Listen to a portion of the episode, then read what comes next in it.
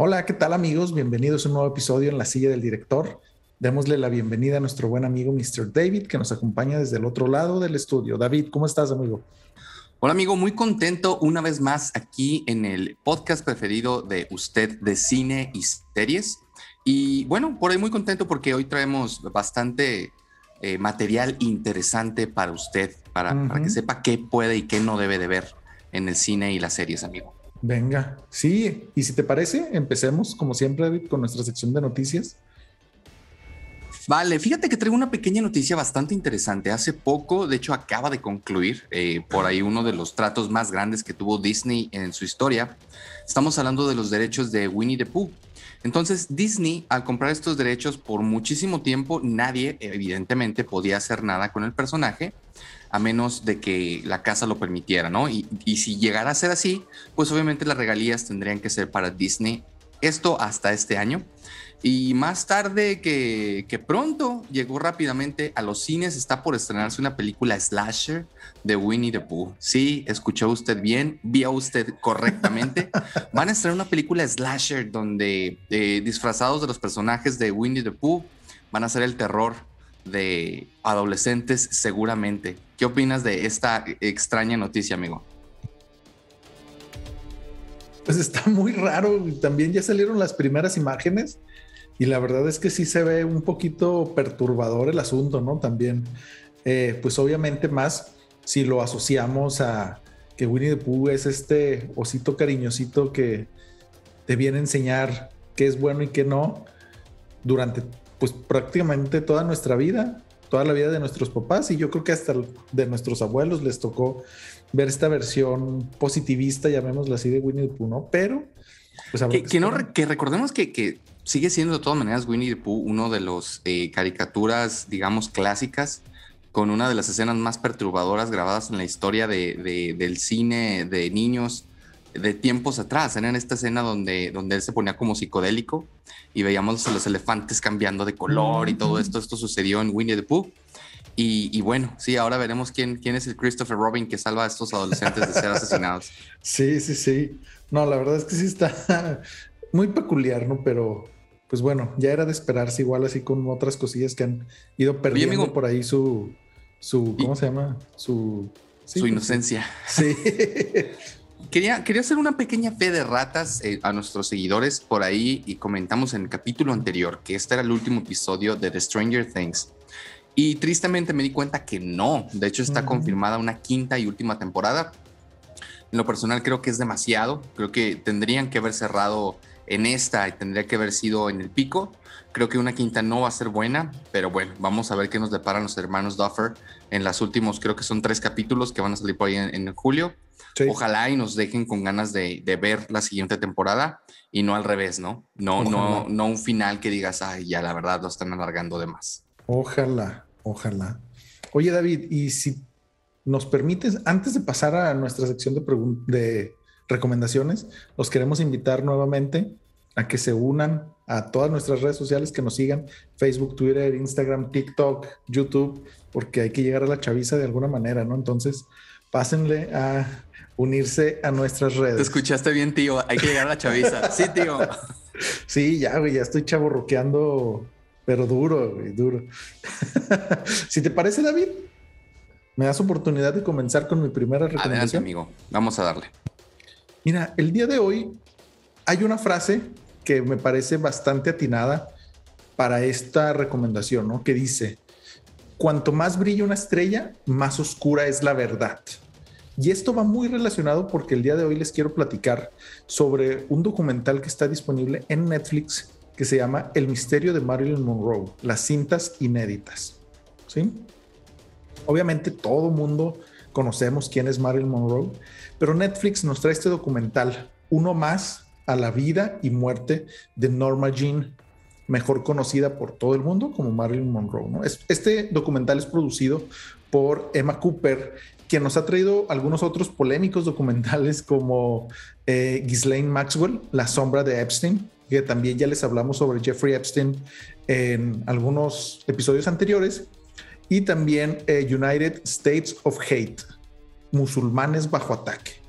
Llega este nuevo documental tratando de subirse al tren de los otros grandes documentales basados en cintas de audio, como el que les platiqué hace dos o tres episodios de este, ay, se me fue el nombre de este asesino, ¿cómo se llama? ¿Cuál amigo? El asesino que se vestía de payaso. Ah, eh, Ay, Gacy. Este, Gacy. John, John, ¿quién sabe qué Gacy? Gacy, ajá. Ajá. Eh, o sea, se sube a este tren, pero en este caso está más enfocado eh, bueno, el anterior estaba más enfocado, obviamente, a asesinos seriales. Hay que recordar que es una serie y ya llevan dos de ese tipo. Y aquí, pues, estamos hablando sobre la vida y muerte de Marilyn Monroe, ¿no? También creo yo, que con la idea de subirse al tren de las biopics que ha ido cobrando fuerza recientemente, ¿no? Hay que recordar que viene Elvis y luego hace poquito tuvimos Rocketman y todo este, este tren de, biopics recientes de gente muy famosa que muere en situaciones eh, un poco convencionales, ¿no? Salvo Elton John, que sigue ahí todavía vivo como a los 95 años. Y aparte, creo yo, también muy importante, anticipándose al estreno este año de la película Blonde de Andrew Dominic, donde la bellísima Ana de Armas va a dar vida a Marilyn Monroe.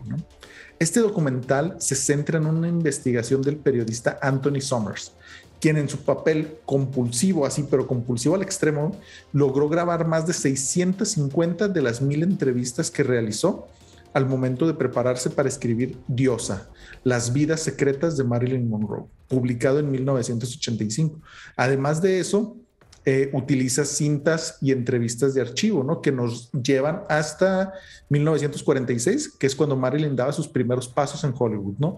También vemos entrevista con la familia del psiquiatra Ralph Grison, que tenía una manera muy peculiar, llamémoslo así, de atender a Marilyn, ¿no? Y eh, también podemos revisitar sus relaciones amorosas más importantes. Joe DiMaggio, un famosísimo eh, beisbolista, Ajá también el escritor Arthur Miller y por supuesto no pudiéramos dejar por fuera a John y Robert Kennedy, que fue quien, o sea, que esta relación fue la que puso a Marilyn en la mira del FBI. La infelicidad, perdón, de Marilyn queda expuesta durante todo el documental, así como algunas pizcas de misterio para avivar la llama de los conspiranoicos estadounidenses. ¿Pudo el FBI estar involucrado en la automorición de Marilyn Monroe? David, ¿tú qué crees? Fíjate que sin duda algunas, eh, perdón, sin duda alguna, Marilyn Monroe es una, si no la figura más importante iconográfica de, del cine en, su máxima expresión, en el glamour y, como mencionas, esta forma tan, tan extraña eh, que tuvo en su muerte, ¿no? Al día de hoy todavía mucha gente piensa que no fue un suicidio, entonces, este tipo de series pues vienen a avivar esa, esa chispa, ¿no? Hace poco por ahí eh, creo que se puso el, vestido de Marilyn, una de las Kardashians. Entonces, pues bueno, es, es, interesante que, la traigan una vez más. Y, bueno, vamos a ver también la película pronto que viene de, la señorita de armas, que, por ahí espera mucho de ella. Em, ¿Qué te pareció la serie en general, amigo? ¿Qué calificación le das y por qué?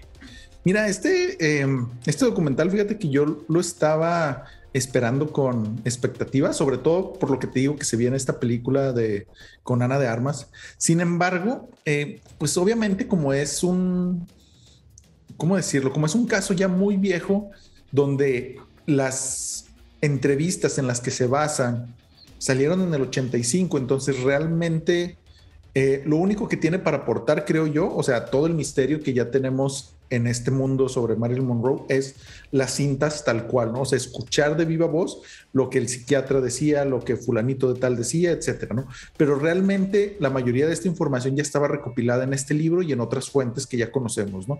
Y sobre todo, em, creo yo que a diferencia de otros grandes documentales que ya hemos platicado aquí, uno de mis favoritos, ustedes sabrán que es Tiger King, eh, por lo entretenido que es, este. Esperen pronto la merchandise de. Es una de mis películas slash serie favorita. Pronto estará en nuestra tienda virtual. Y habrá como mil diferentes porque cada una es por cada una de mis películas favoritas. no, pero sí, o sea, a diferencia de Tiger King, donde el, el ¿cómo decirlo? O sea, el entretenimiento está a flor de piel, o no sé si es por la gente tan peculiar, llamémoslo así, que aparece en él, acá siento yo que le falta mucho eso.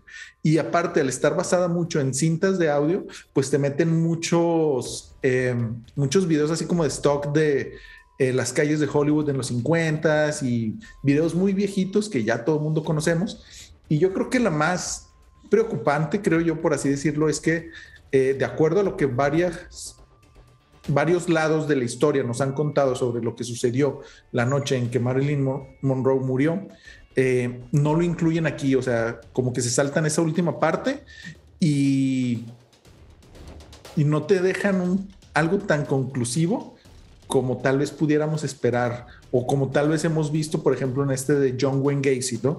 Donde se ve así contundentemente cómo este güey cuenta todas las atrocidades que hizo, llegan a una conclusión y demás. Aquí no, aquí lo dejan eh, muy abierto, pero sin tocar los detalles que realmente a nosotros los conspiranoicos nos interesaba poder conocer un poquito más. Pero bueno, eh, dentro de los documentales yo creo que le daría dos, dos estrellitas. No sé si ya tenemos alguna clasificación para, para documentales. No, eh, tenemos que, que, por ahí investigar cuál sí. Sí, entonces también a todos nuestros fans, déjenos en los comentarios qué clasificación dentro de documentales les gustaría que, manejemos, ¿no? Así como su documentalista favorito. Así como tenemos a Carmelita Salinas, a Eugenio Derbez, el favorito de Mr. David, a Christopher Nolan, todo, James Wan, déjenos también su clasificación para poder incorporarla en un futuro próximo. David, ¿qué nos traes tú para empezar esta semana? Fíjate que, traigo algo bien interesante, amigo. Para mí, eh, quizá, no quizá, seguramente va a ser la sorpresa del año en cuanto a animación, una película que no hizo ningún ruido, una película que no tenía ningún tipo de expectativa, una película que fácilmente pudo haber pasado el radar de la gente, se está posicionando poco a poco como una de las películas más importantes y chistosas, funny de, este año. Y, les voy a hablar de la película de Chip and Dale, Rescatadores, usted recordará si, si tiene la edad, esta famosísima serie de... Si tiene la edad, ¿de, qué, nos estamos refiriendo? Fíjate, yo la veía cuando era niño, entonces ya, tiene, ya tiene sus ayeres. Estas ardillitas muy famosas de, de, Disney, todo el mundo la recuerda, pero sin duda alguna lo, lo que hizo famosa a, estas ardillas fue esta serie de, de Chip and Dale. Eh, en, sacaron esta película muy, voy a decirlo, muy meta, muy el estilo Deadpool, muy raro que Disney se haya atrevido a sacar una película así. Y está muy interesante. Como siempre, voy a proceder a leer lo que les tengo preparado y platicamos al final un poquito de esta peculiar película. Venga. Abuso, consumo de drogas, piratería, vida adulta fracasada, encuentros, desencuentros, traiciones y dos mil millones de cameos conviven a la perfección en la más reciente película animada de Disney. ¿No? No escuchaste mal, esto y cosas incluso más sombrías están incluidas en Chip and Dale Rescue Rangers, la serie que trae de regreso al equipo de detectives y aventureros roedores que fueron el hit en la década de 1990. Mira, no andábamos tan mal, amigo. No andamos tan perdidos. Y que desde entonces no sabíamos absolutamente nada de estas ardillitas. Chip and Dale compartían el mismo sueño, ser comediantes famosos, ¿no? Ya voy a hablar un poquito del meta de la película y llegaron a tenerlo todo, incluso su propio show de televisión, Rescue Rangers. Eran los reyes en la década de 1990, hasta que una ruptura los separó. El show fue cancelado y sus vidas se tornaron grises y alejados el uno del otro. Tres décadas después, la pareja de ardillas se vuelve a unir para ayudar a un viejo amigo, a un viejo amigo cuyas adicciones lo tienen endeudado y corre peligro de ser pirateado. Usted entenderá mejor ahorita a qué me refiero con ser pirateado. Mientras tanto, los personajes animados tradicionalmente están luchando para llegar a fin de mes después de que la animación por computadora se convierte en la nueva normalidad. Ahora, Chip y Dale deben renovar su asociación para tratar de salvar a un amigo de ser la víctima de piratería de videos. ¿Recuerdan cuando decía que Avengers Endgame era el crossover más grande de la historia? ¿Cómo no?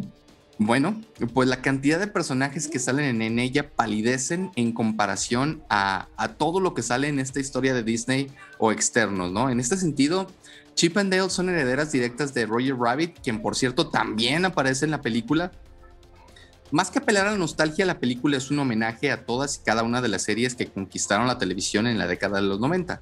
Incluso hay una aparición especial de Paula Abdul y su gato bailarín MC Scatcat. Ese pues tampoco, ese sí no nos tocó, pero bueno, incluso ahí está.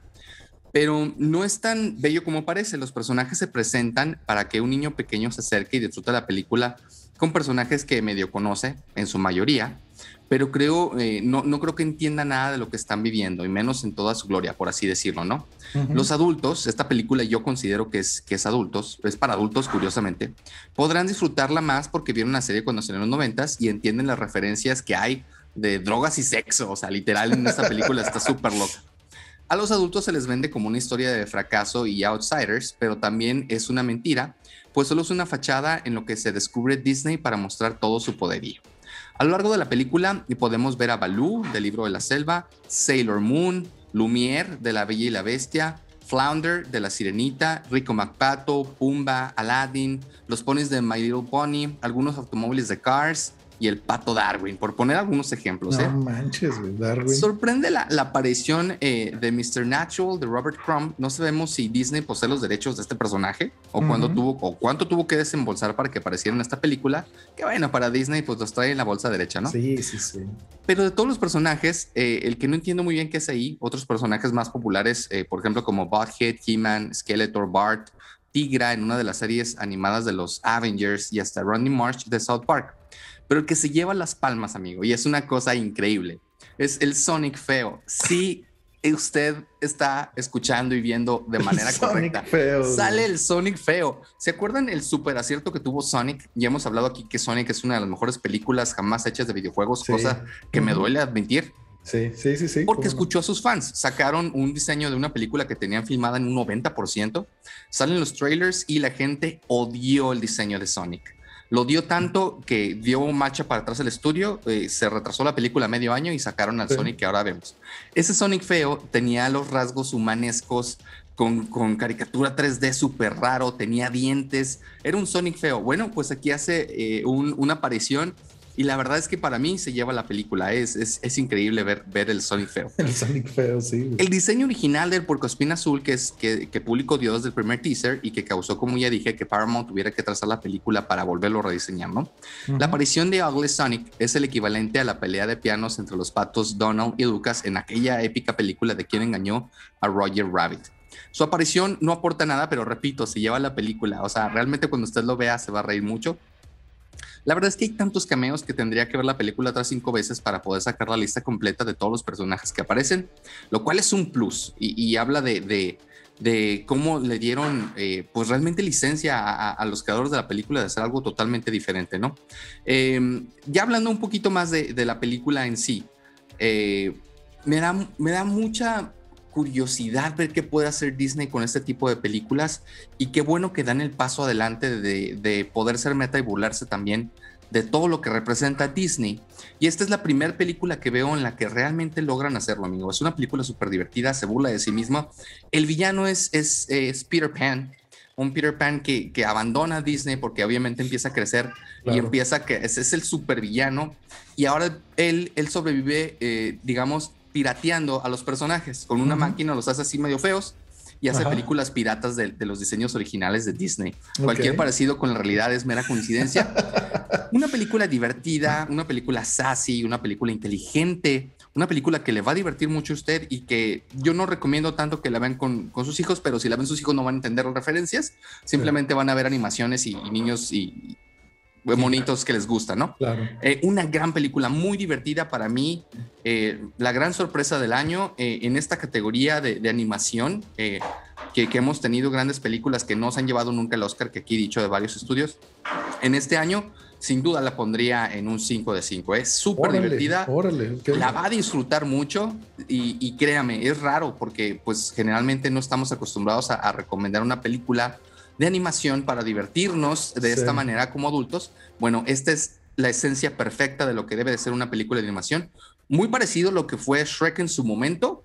Eh, eh, les va a gustar mucho, la, va a disfrutar mucho. Amigo, ¿qué opinas de esta película? ¿Has escuchado algo de Chip and Dale al rescate?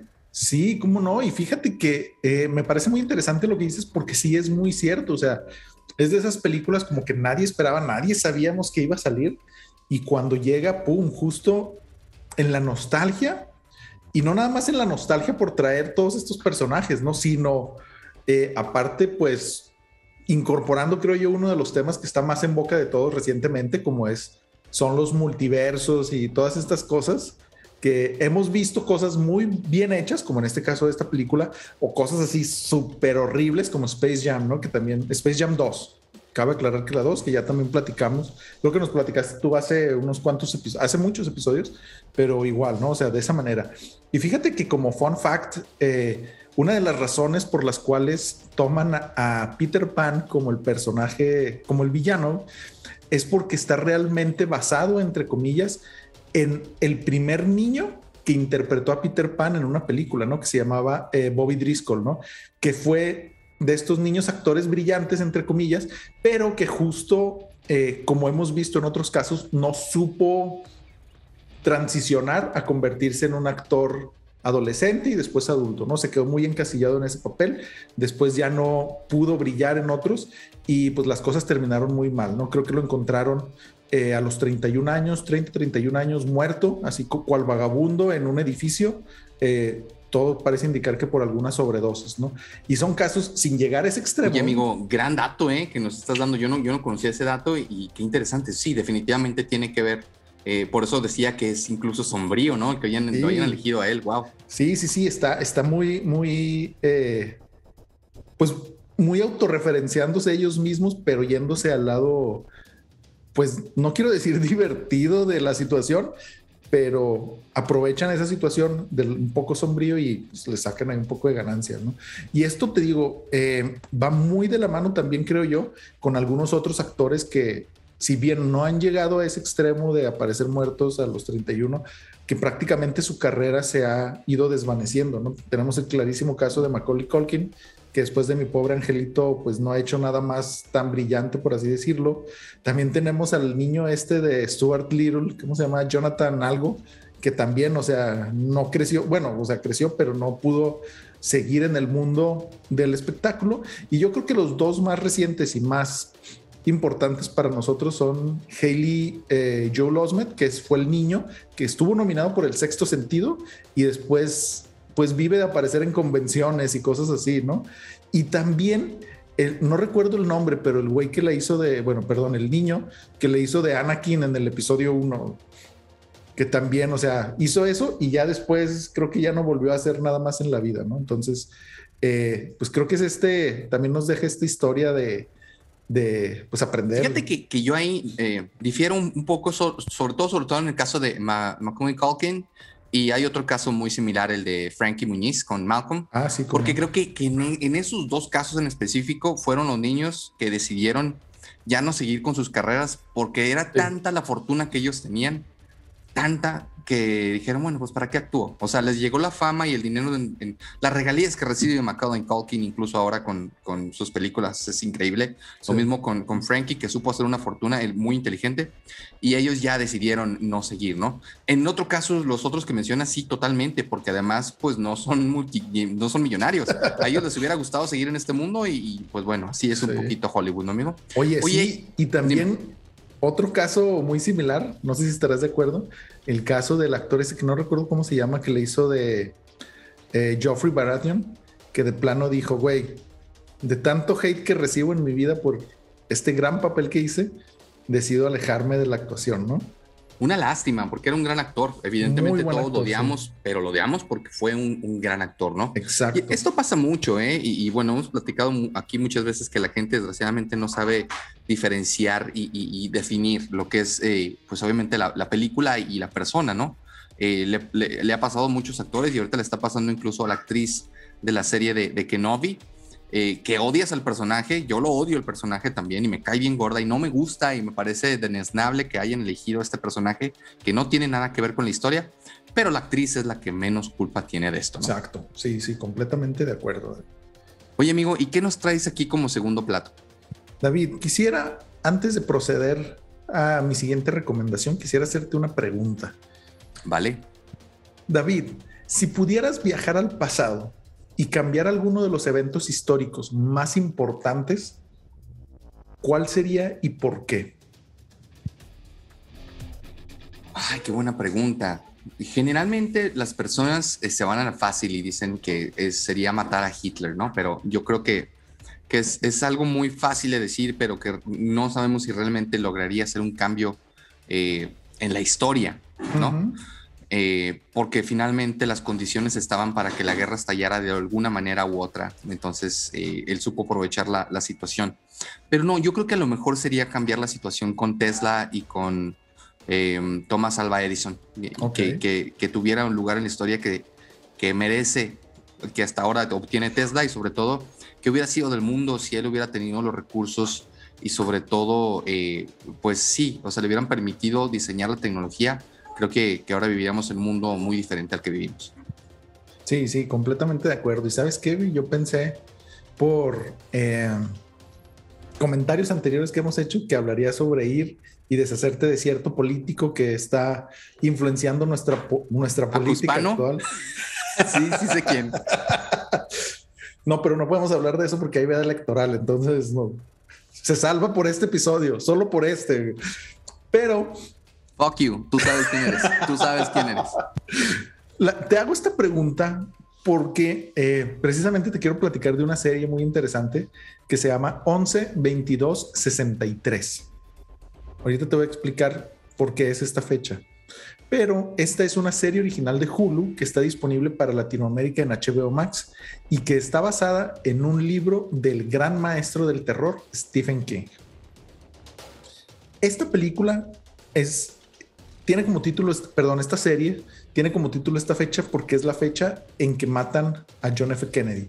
O sea, uniendo mi recomendación anterior con esta nueva, matan a John F. Kennedy el 22 de noviembre del 63, si no me equivoco, en Dallas, en Dallas, Texas. Y esta serie eh, es creada por Bridget Carpenter, que aparte de, de, esta serie ha participado en otras series importantes como Dead Like Me y más recientemente Westworld.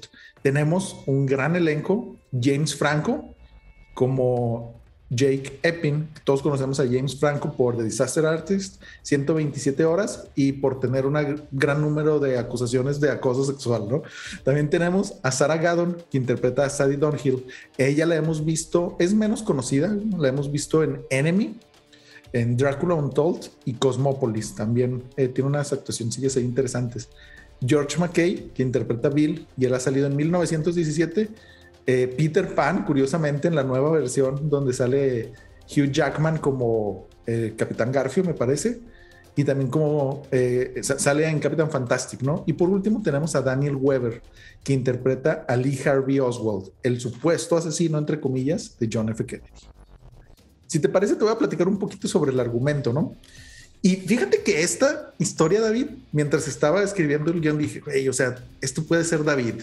Este pudiera ser David y por eso dije, te voy a hacer, te voy a hacer esa pregunta. Porque la historia se desarrolla en 2011 y se centra en Jake Eppin o el David de este universo, quien es un, maestro, en, en, este caso de inglés, de una preparatoria en Lisbon, Maine. Obviamente, porque todos sabemos que todo lo de Stephen King pasa en Maine que está por firmar, esta parte ya no, quiero creer, que está por firmar los papeles de su divorcio mientras se encuentra en un restaurante del pueblo con un amigo de él, Al Templeton, un señor sexagenario que está por revelar su más grande secreto a Jake.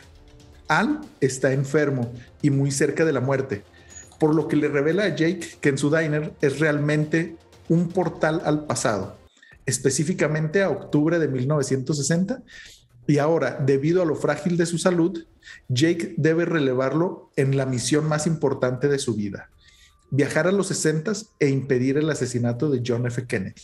Sin embargo, tendrá que vivir en los 60 por tres años, ya que este portal solo lo lleva este día en específico y es, o sea, ya estando ahí tienes que vivir tu vida normal, ¿no? Tendrá que vivir en los años 60 por tres años esperando el día y además de eso realizar un trabajo de investigación exhaustivo para descubrir si realmente Lee Harvey Oswald había sido el asesino y si realmente fue un complot por parte del gobierno de Estados Unidos, en específicamente el FBI. Un punto importante es que eh, mientras estés en el pasado, no importa cuánto tiempo estés, un día, dos meses, tres años, lo que sea, y una vez que regresas al, al presente, en este caso de ellos, eh, únicamente habrían pasado dos minutos. Al hace un fantástico tutorial, cual fanático de Game of Thrones al finalizar la sexta temporada, de explicarle a Jake las ramificaciones de sus previas investigaciones, teorías, quiénes pudieron estar involucrados, los pasos a seguir y por qué Jon Snow debería ser el príncipe prometido y el encargado de destruir a los White Walkers. Nada de Arya ni nada de esas cosas raras, ¿no? Pero sí le explica todo esto a él y ha dejado un cabo suelto, ¿no? Como toda historia de viajes en el tiempo, hay unas reglas muy sencillas que debemos de seguir y todos nos las sabemos ya como expertos en cine, series y cosas de ciencia ficción. Primero, mantener un perfil bajo o no llamar la atención. Segundo, conseguir un trabajo sencillo en las cercanías del pueblo, en este caso para estar cerca de Lee Harvey Oswald. Tercero, no entablar relación con Lee Harvey Oswald. Cuarto, tratar de no afectar otros eventos importantes de la historia. Todos sabemos lo que pasa en, el efecto mariposa. Y cinco, no crear lazos fuertes con personas de esa época. David, de estos cinco puntos que te acabo de decir, ¿cuántos crees que realmente Jake siguió? Ay, mira, si yo fuera el escritor de esa serie, seguramente no siguió ninguno. seguramente se equivocó en todo. Sí, sí, básicamente, salvo lo del trabajo sencillo, entre comillas, porque todos sabemos que enseñar a adolescentes no es nada sencillo, ¿no? Em, dentro de, todo el desmadre que hizo es cambia el futuro de uno de los conserjes de la escuela donde él trabaja en 2011. Se hace amigo del tío de dicho conserje y ahí pasa algo que no les voy a decir qué, pero es muy importante para la historia. Y se lo lleva como su ayudante a Dallas, ¿no? Se hace amigos de todos en la escuela y posiblemente conoce al amor de su vida. Pero hay algo más inquietante que sucede en los 60. El pasado no quiere ser cambiado. Entonces, cuanto más tratas de cambiarlo, más fuerte responde y se defiende el pasado. Yo creo que este es uno de los temas más interesantes que eh, no estoy tan seguro que lo hayamos visto en alguna otra historia de eh, viajes en el tiempo, pero esta esta serie la cerramos con viajes en el tiempo, historias de conspiración, asesinatos, amores prohibidos y para variar, un excelente desenlace. Todo esto lo podemos ver en los ocho episodios que nos ofrece esta gran serie. David, no sé si has escuchado de esta serie, no sé si la has visto, ¿qué opinas de lo que te he contado hasta el momento? Oye amigo, ¿por qué plataforma está otra vez, perdón? HBO Max. Excelente.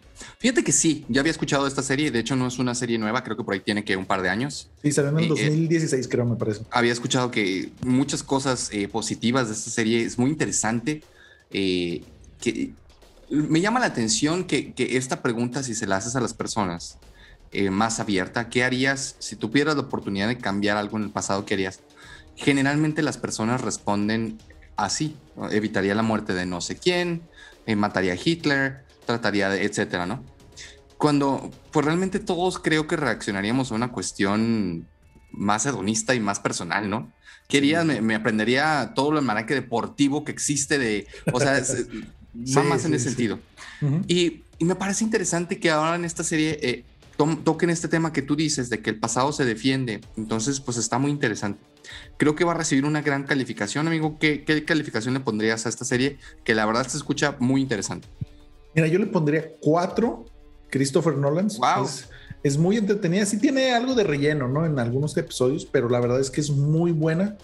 Em, está bien llevada. Es muy creíble el papel de James Franco.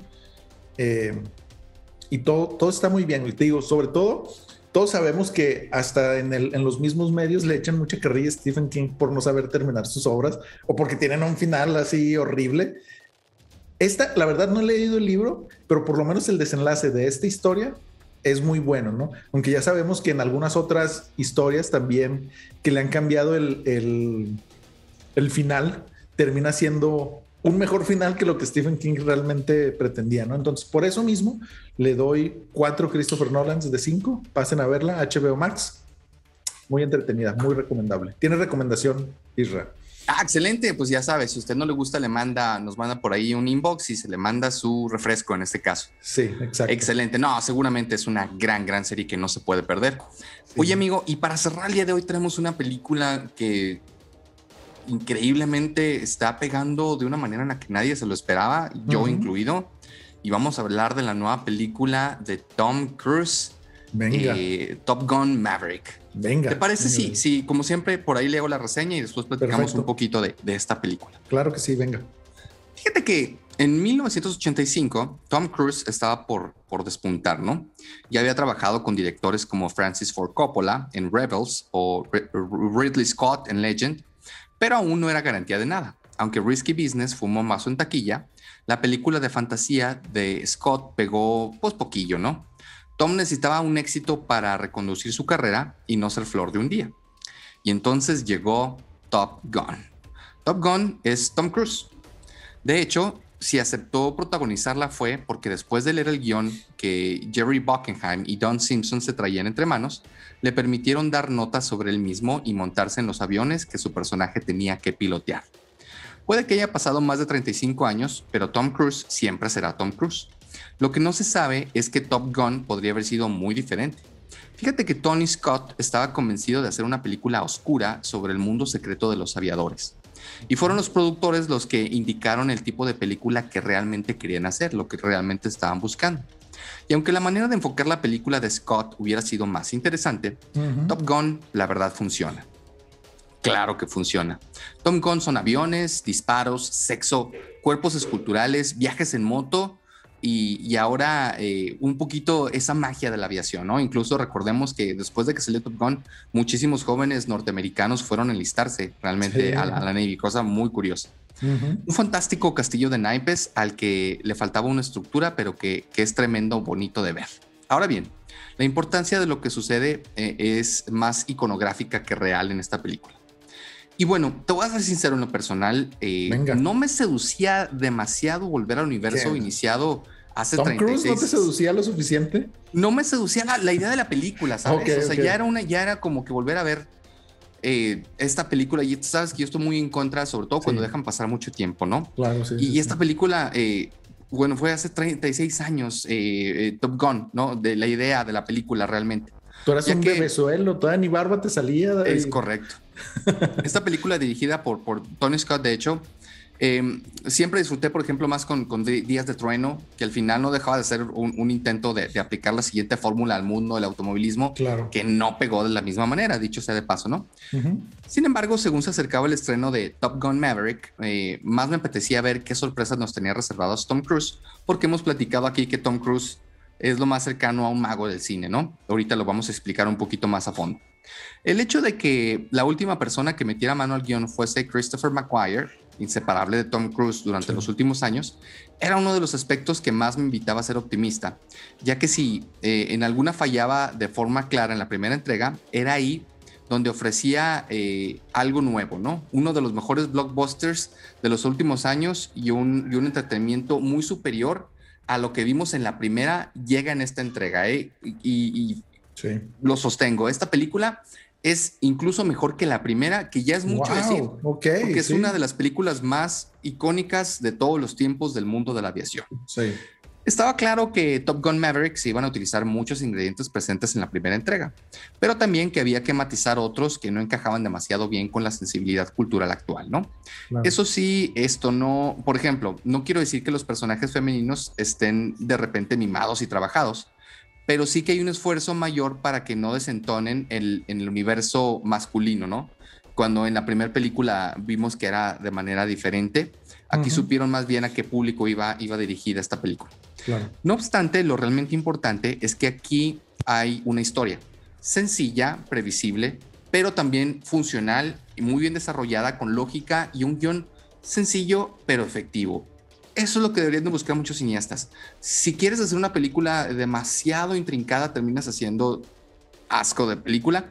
Esta es una Claro. película sencilla, pero súper bien llevada, ¿no? Esta película con lógica era para que obviamente el regreso de Maverick tenga sentido y añade una capa dramática a la función que la primera quedaba supereditada al impacto dramático provocada por la muerte de un personaje, que todos recordamos pasó en la primera película, ¿no? Curiosamente, eso es algo que se retoma aquí y que resulta básico para entender las motivaciones del protagonista, quien aquí deja la fuente de sensación de una reproducción de algunas inquietudes que tenía realmente Tom Cruise en la vida real. Yo lo veo así, ¿eh? Eso da algo más de calma y profundidad al personaje. eh, sin, sin que ello produzca un súbito cambio en la personalidad de, Maverick, que puede que haya pasado más de tres décadas y la, y la jubilación, em, pero aquí entiendes el por qué un personaje como él, eh, en el personaje de la primera película, seguiría presente eh, y de la manera en la que lo está haciendo. O sea, es congruente con su personaje, cosa que se agradece. No quisieron hacer algo diferente a lo que nosotros esperaríamos de Maverick. Eso da pie a que los primeros minutos sean lo más cercanos al original, con guiños más o menos evidentes a la cinta de Scott, de la forma habitual. Eso se mantendrá a lo largo de todo el metraje, pero dejando de lado paulatinamente la idea de ser un homenaje de lujo para proponernos una película de acción que en su tramo final incluso llega a coquetear con algunos recursos propios de la franquicia de Misión Imposible. ¿eh?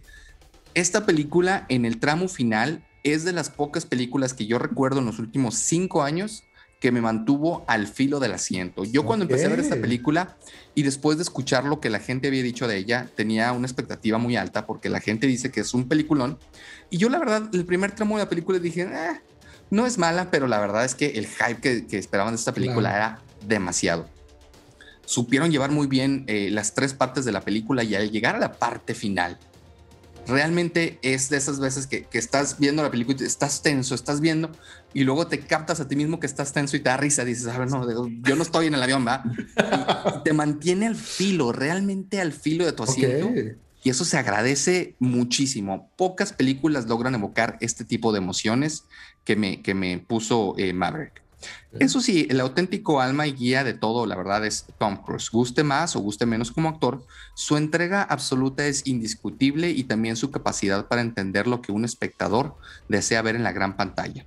Ya son dos años largos desde que la pandemia impactó los hábitos de consumo en los espectadores y sinceramente creo que ninguna película ha sido más necesaria verla en la sala de cines como esta, ¿eh? Y mira que hemos visto muchas producciones de Maverick. Bueno, ninguna producción de Maverick se acerca a esto en el sentido de que esto lo tienes que ver en el cine porque además esto es real. Eh, Tom Cruise insistió en que todas las tomas tenían que ser tomas reales, de aviones reales volando, realmente que fuera él en el avión. O sea, lo que estás viendo realmente sucedió y el costo que genera algo así es claro. skyrocket. Pero vale muchísimo la pena y te das cuenta inmediatamente que lo que estás viendo es algo real y vivido. Con todo esto no quiero decir que sea una película modélica que vaya a ganar el Oscar, este, por supuesto que no. Pues obviamente es fácil encontrarle pequeños agujeros, eh, pequeños lunarcitos, ¿no? Eh, sobre todo eh, cositas en el guion que, que, a lo mejor no van, pero te digo, son cosas, son cosas pequeñas. a esta película evidentemente le voy a dar un 5 de 5. ¡Wow! Ok. Es increíble y realmente tengo que reconocer la validez que tiene Tom Cruise como el último actor, el último gran actor. Eh, ni siquiera me atrevería a decir que ya ves que, hay actores que realmente se meten en su personaje, no recuerdo el nombre, ¿cómo, cómo se les dice? Actores de, actores de método, ¿no? De método, sí.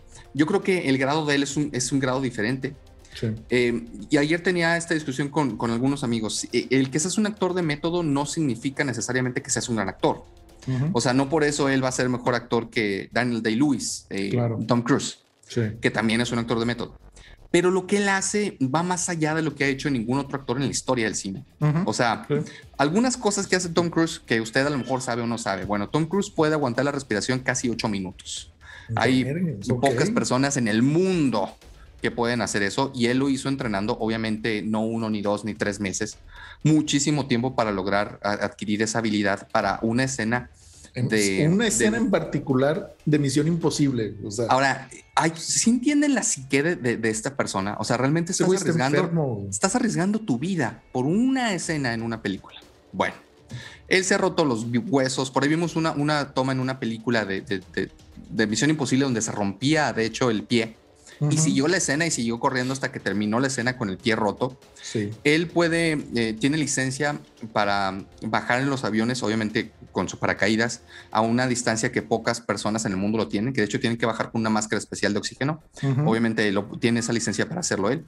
Él sabe volar helicópteros, sabe volar este, aeroplanos, eh, ahora sabe volar un jet. Eh, o sea, me explico, llega a niveles que ningún otro actor quiere llegar y lo hizo porque él quería verse real en esta película. Claro. Entonces, pocas personas llegan a ese nivel porque además eso no te garantiza nada. Eso no te garantiza que la película iba a ser el hit que está haciendo ahorita y sin embargo él quiere hacerlo, ¿no? Eh, antes de concluir, eh, por ahí también sale el trailer de la película, próxima película de, Misión Imposible, que va a ser dividida en dos. Y maravilloso se ve. O sea, te digo, realmente lo que hace Tom Cruise no lo hace nadie más. Es un actor que como eh, muchas personas te puede... Es, es como la América, él lo odias o lo amas. Pero él sí es bueno sin comprar árbitros. Pero, pero indudablemente, te guste o no, reconoces la valía que tiene en su peso específico eh, como la última gran estrella de Hollywood. Sí, sí, sí. Y wow, lo que logró en esta película, lograr superar a Top Gun no era fácil y en esta película lo logra y de qué manera tan increíble. Disfruté cada minuto de esta película, sobre todo el último tramo de la película es increíble, es hilarante usted lo va a disfrutar como pocas películas, sobre todo si lo ve eh, en un cine donde le permita a usted realmente meterse en la película. Por favor, vaya a ver. Tiene recomendación Mr. David, por supuesto. Y ahora sí, amigo, dime tus eh, your thoughts about this movie. Mira, no la he visto. He recibido muchas recomendaciones eh, y toda la gente que me habla de esta película me habla maravillas. Obviamente no entran en tanto detalle como tú, gran conocedor del cine, pero todo el mundo me dice, tienes que verla, es buenísima. Y yo también pensé, o sea, en, algún momento dije, tal vez todos están hablando de esta película como la gran película de, o sea, como el, gran blockbuster del verano. Que dije, obviamente, eh, desde mi punto de vista, dije, trae el hype de hace 36 años de, de la película y la nostalgia, que es un tema que hemos hablado mucho en este podcast, ¿no? O sea, la nostalgia bien manejada puede dar buenos resultados, ¿no?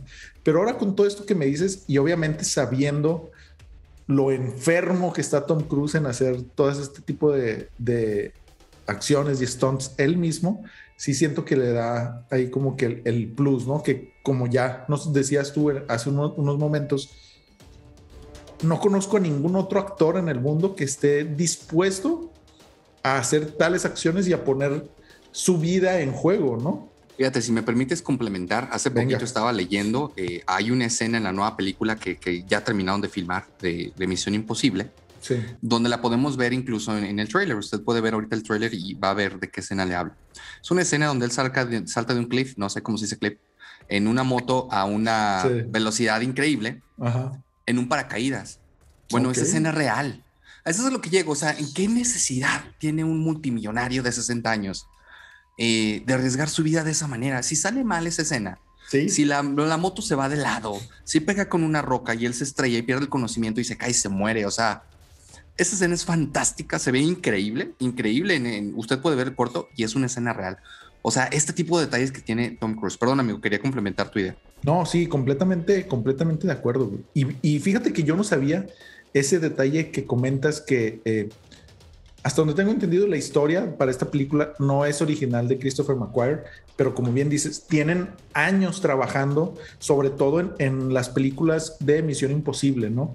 Christopher McQuarrie y Tom Cruise, si no me equivoco, desde, no te creas, desde antes, eh, ¿cómo se llama? Jack Reacher o algo así. Son estas películas de acción muy buenas, entonces desde ese punto han hecho una muy buena mancuerna que los han llevado a hacer las últimas eh, tres, si no me equivoco, sin contar la, nueva que va a salir. Creo que las últimas tres películas de Misión Imposible han sido de, de Maguire.